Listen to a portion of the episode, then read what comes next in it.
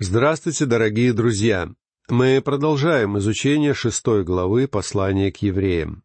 В этой главе мы встречаем отрывок, который, как никакой другой текст священного писания, вызывает у богословов множество трудностей. Более того, некоторые исследователи считают этот отрывок самым сложным для толкования текстом священного писания. Давайте прочтем стихи с четвертого по девятый. Ибо невозможно однажды просвещенных и вкусивших дара небесного, и соделавшихся причастниками Духа Святого, и вкусивших благого глагола Божия, и сил будущего века, и отпадших, опять обновлять покаянием, когда они снова распинают в себе Сына Божия и ругаются Ему. Земля, пившая многократно сходящий на нее дождь и произвращающая злак, полезны тем, для кого его сделывается, получает благословение от Бога. А производящая терния и волчцы негодна и близка к проклятию, которого конец — сожжение. Впрочем, о вас, возлюбленные, мы надеемся, что вы в лучшем состоянии и держите спасение, хотя и говорим так. Из всех существующих на сегодняшний день толкований наиболее неудовлетворительным для меня лично является толкование, гласящее, что упомянутые в этом отрывке люди — это христиане, которые потеряли свое спасение. К сожалению, сегодня есть немало искренних верующих, которые не принимают этого факта, что у нас есть спасение, которое невозможно ни отнять, ни потерять, и что во Христе все верующие находятся в полной безопасности. Именно к данному отрывку священного писания чаще, чем к любому другому, обращаются такие верующие для подтверждения своих взглядов на возможность потери спасения. Но я хочу как можно более ясно донести до вас, что я верю, что у нас есть неприходящее спасение, потому что об этом совершенно ясно говорит нам само священное писание. Павел пишет в начале восьмой главы послания к римлянам, «Нет ныне никакого осуждения тем, которые во Христе Иисусе живут не по плоти, но по духу». Более того, друзья мои, чуть далее апостол развивает эту великую истину до поистине триумфальной кульминации в смелом утверждении тридцать третьего стиха этой же главы. Кто будет обвинять избранных Божьих? Бог оправдывает их. Престол самого Бога является опорой для самых слабых, самых униженных, но доверившихся Христу людей. И сегодня в этой Божьей вселенной нет ни одного сотворенного существа, которое могло бы произнести слова осуждения в адрес тех, кто оправдан посредством веры в кровь Божьего Сына. Апостол Павел продолжает в той же восьмой главе послания к римлянам в стихах с тридцать четвертого по тридцать девятый. «Кто осуждает? Христос Иисус умер, но и воскрес. Он и одесную Бога, Он и ходатайствует за нас». Друзья мои, если вы проникнетесь значением этих слов, вы будете иметь поистине величайшие основания для уверенности. Апостол пишет, «Кто отлучит нас от любви Божьей? Скорбь или теснота, или гонение, или голод, или нагота, или опасность, или меч?» Как написано, «За тебя умершвляет нас всякий день, считают нас за овец, обреченных на заклание. Но все сие преодолеваем силою возлюбившего нас». Итак, друзья, я не знаю, удовлетворяет вас сказанное в этих строках апостолом или же нет. Что ж, давайте читать дальше, ибо Павел еще не закончил ибо я уверен, что ни смерть, ни жизнь, ни ангелы, ни начало, ни силы, ни настоящее, ни будущее, ни высота, ни глубина, ни другая какая тварь не может отлучить нас от любви Божией во Христе Иисусе, Господе нашим. Сможете ли вы назвать хоть что-то, чего Павел не упомянул бы в этом отрывке? Сможете ли вы найти хоть что-то, что могло бы отделить нас от любви Христа? Позвольте мне сказать вам, что этот список попросту не удастся продолжить. Здесь нам дается гарантия, что ничто в этом мире не сможет отделить нас от любви Бога ни среди всего видимого, ни среди всего невидимого. Ничто из этого мира и ничто из мира духовного не сможет отделить нас от Божьей любви, которая воплощена в Иисусе Христе, Господе нашим. Сам Господь Иисус Христос произнес совершенно удивительные слова об абсолютной гарантии и безопасности нашего спасения. Послушайте его. Поверьте в него и доверьтесь Нему, ибо Слово Божье живо и действенно. В десятой главе Евангелия от Иоанна мы читаем слова Христа. «Овцы мои слушаются голоса моего, и я знаю их, и они идут за мною, и я даю им жизнь вечную». Какую именно жизнь? Вечную жизнь. А если вы можете потерять вашу жизнь, то она уже не будет вечной жизнью. И читаем далее. «И не погибнут вовек, и никто не похитит их из руки моей. Отец мой, который дал мне их больше всех, и никто не может похитить их из руки Отца моего». Основы гарантии нашего спасения кроются не в нашей способности держаться за него. Самое главное состоит в Его способности держать и хранить нас. Сам Бог говорит здесь со всей своей безграничной мудростью и полным божественным авторитетом, что Он может уберечь нас, и что те, кто доверились Ему, никогда не погибнут. Вопрос состоит в следующем. Возложили ли вы все свое упование и все свои надежды на всемогущего Бога, или же вы полагаетесь на иного Бога, который способен потерпеть поражение. Я привел вам всего лишь несколько отрывков священного писания, которые демонстрируют нам абсолютно ясно, что после того, как мы были рождены свыше и вступили в семью Бога, мы с вами не можем погибнуть. Мы становимся детьми Бога посредством веры во Христа. Поэтому, если человек однажды стал Божьим чадом через веру в Спасителя, он уже имеет вечную жизнь. Вот почему я не могу принять толкование этого отрывка из шестой главы послания к евреям, гласящее, что люди, о которых идет здесь речь, были однажды спасены, а затем потеряли свое спасение. Так что, на мой взгляд, Автор послания к евреям говорит здесь о плодах спасения, но не об источнике спасения. Я полагаю, что здесь он описывает спасенных людей. Автор сам говорит, что эти люди были просвещены, то есть увидели свет. Кроме того, они вкусили дара небесного и сделали с причастниками Духа Святого, а также вкусили благого глагола Божия и сил будущего века. И если вы хотите убедиться в этом, обратите, пожалуйста, внимание на девятый стих этого отрывка.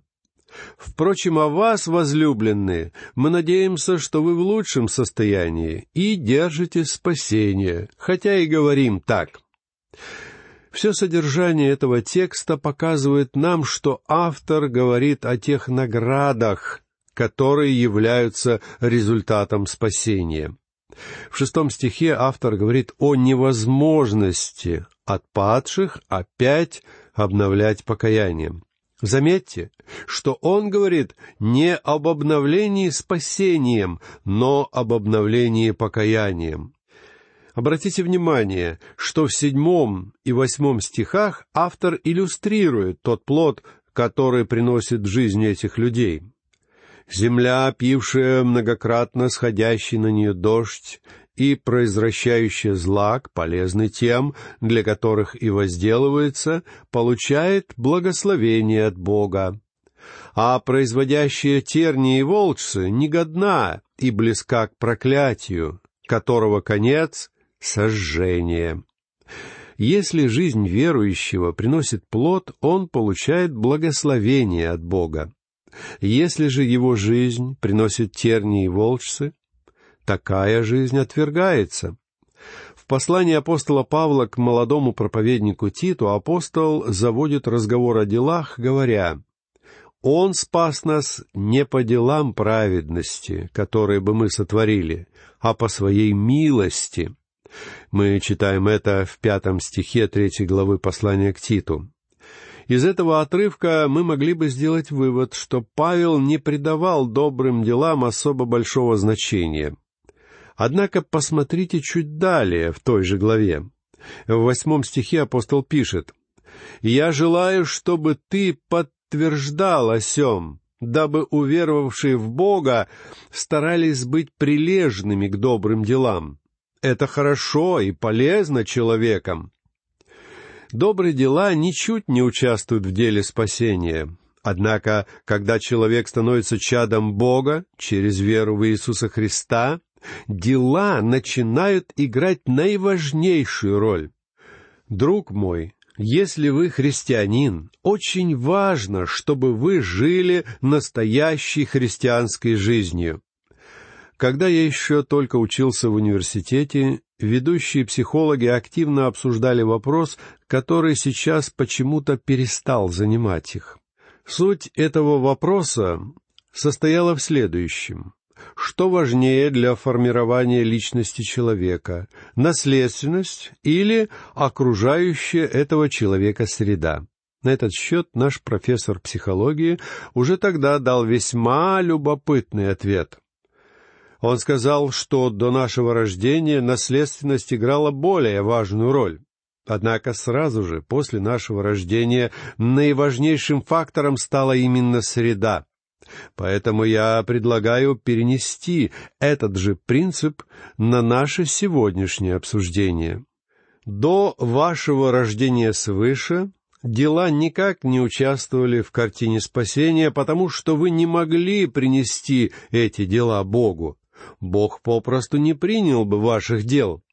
Писание говорит нам, что в глазах Бога людская праведность подобна запачканной одежде, как пишет пророк Исаия в 64 главе своей книги. Действительно, ведь не рассчитываете же вы, что Бог примет у вас стопочку грязного белья. Бог принимает грешников, но Он принимает их на основании искупления, которое мы имеем во Христе.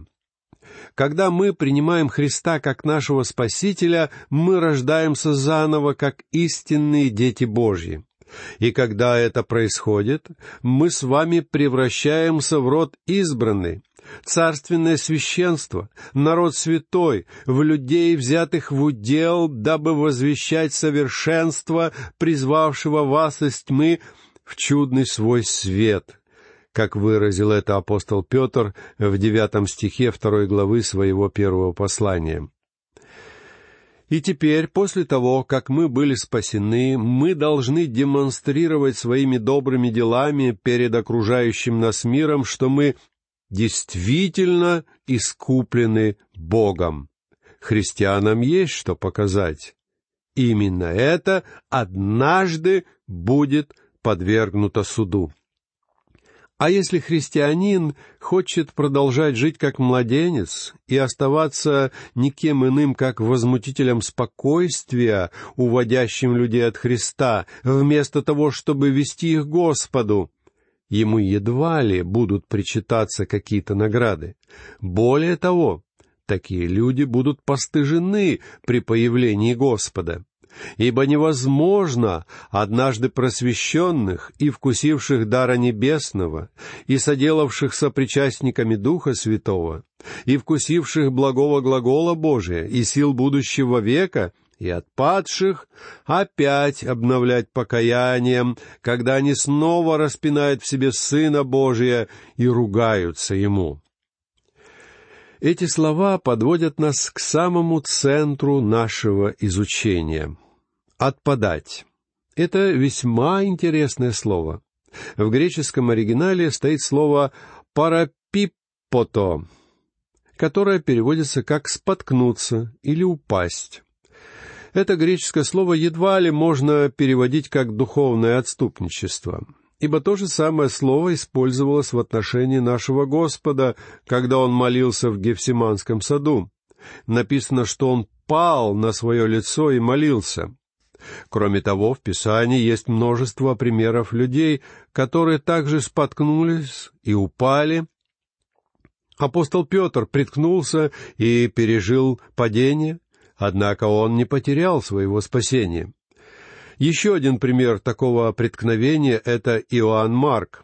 Будущий евангелист совершенно постыдным образом оступился во время своего миссионерского путешествия вместе с апостолом Павлом.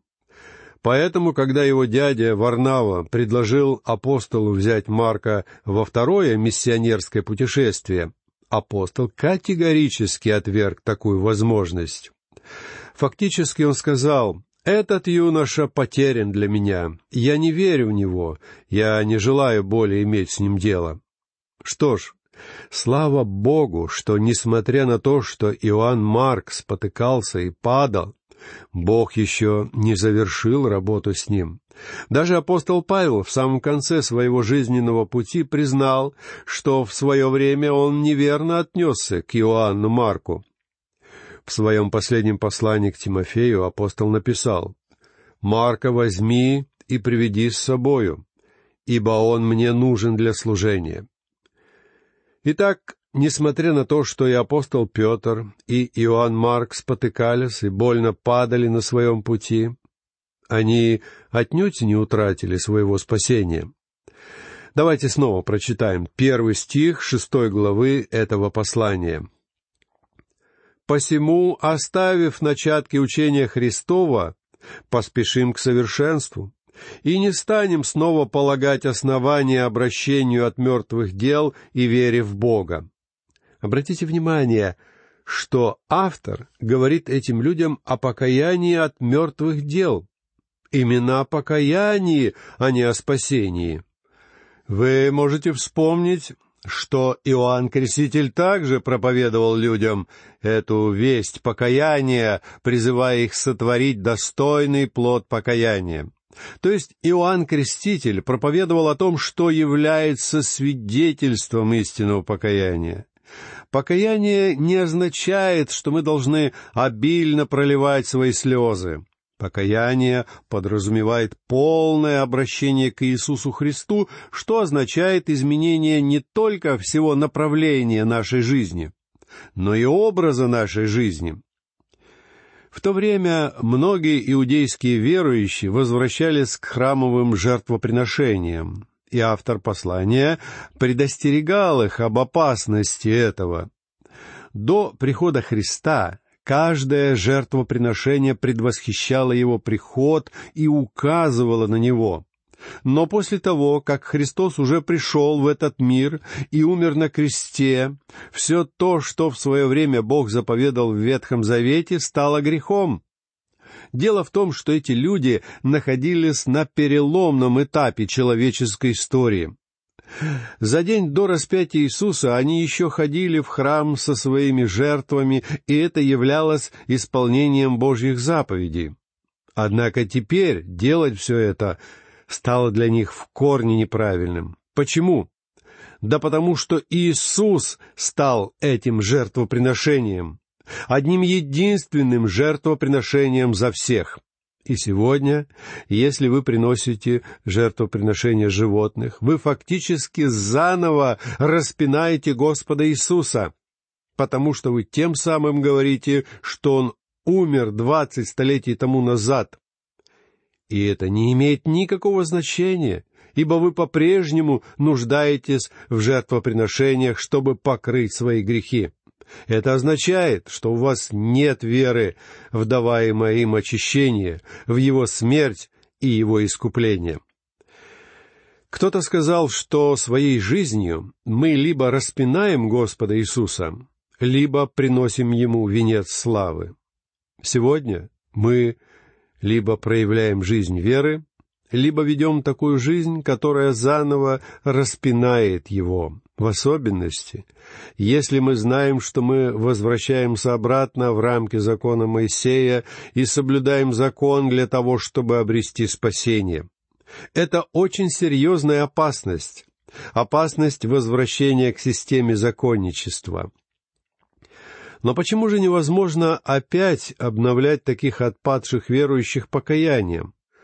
Помните, что мы говорим здесь исключительно о плодах спасения. Дело в том, что это представляет собой весьма серьезную опасность. Сначала принять Христа как своего Спасителя, а затем жить во грехе, тем самым сводя к нулю все то, что вы делаете, и являясь духовным младенцем, так никогда и не повзрослев. Фактически такой человек делает не что иное, как строит большой костер из дерева, сена и соломы. Апостол Павел говорит именно это в своем первом послании к Коринфянам в одиннадцатом стихе третьей главы, где написано «Ибо никто не может положить другого основания, кроме положенного, которое есть Иисус Христос». Строит ли кто на этом основании золото, серебра, драгоценных камней, дерева, сена, соломы, каждого дела обнаружится. Ибо день покажет, потому что в огне открывается, и огонь испытает дело каждого, каково оно есть. У кого дело, которое он строил, устоит, тот получит награду. А у кого дело сгорит, тот потерпит урон, впрочем, сам спасется, но так, как бы из огня. Ваше спасение является основанием. Вы можете покоиться на этом основании, но также вы можете строить на нем что-то. И вы можете строить, используя шесть видов строительных материалов. Дерево, сено, солому, золото, серебро и драгоценные камни. Поэтому я призываю вас сейчас, друзья мои, задуматься о том, какие строительные материалы используете вы сегодня. Не строите ли вы сегодня из дерева, сена или соломы? В наши дни много церковной работы представляет собой не что иное, как именно такое строительство. Мы очень успешно создаем всевозможные организации и комитеты, но действительно ли наши жизни по-настоящему стоят чего-то в глазах Бога? Будут ли на небесах люди, которые смогут указать на нас и сказать, «Я нахожусь здесь благодаря вашей жизни и вашему свидетельству», или «Я нахожусь здесь потому, что вы принесли мне Слово Бога». Давайте беречься, дорогие мои, чтобы нашими строительными материалами не стали дерево, сено или солома. И этим я хочу закончить нашу сегодняшнюю беседу и попрощаться с вами. Всего вам доброго, до новых встреч.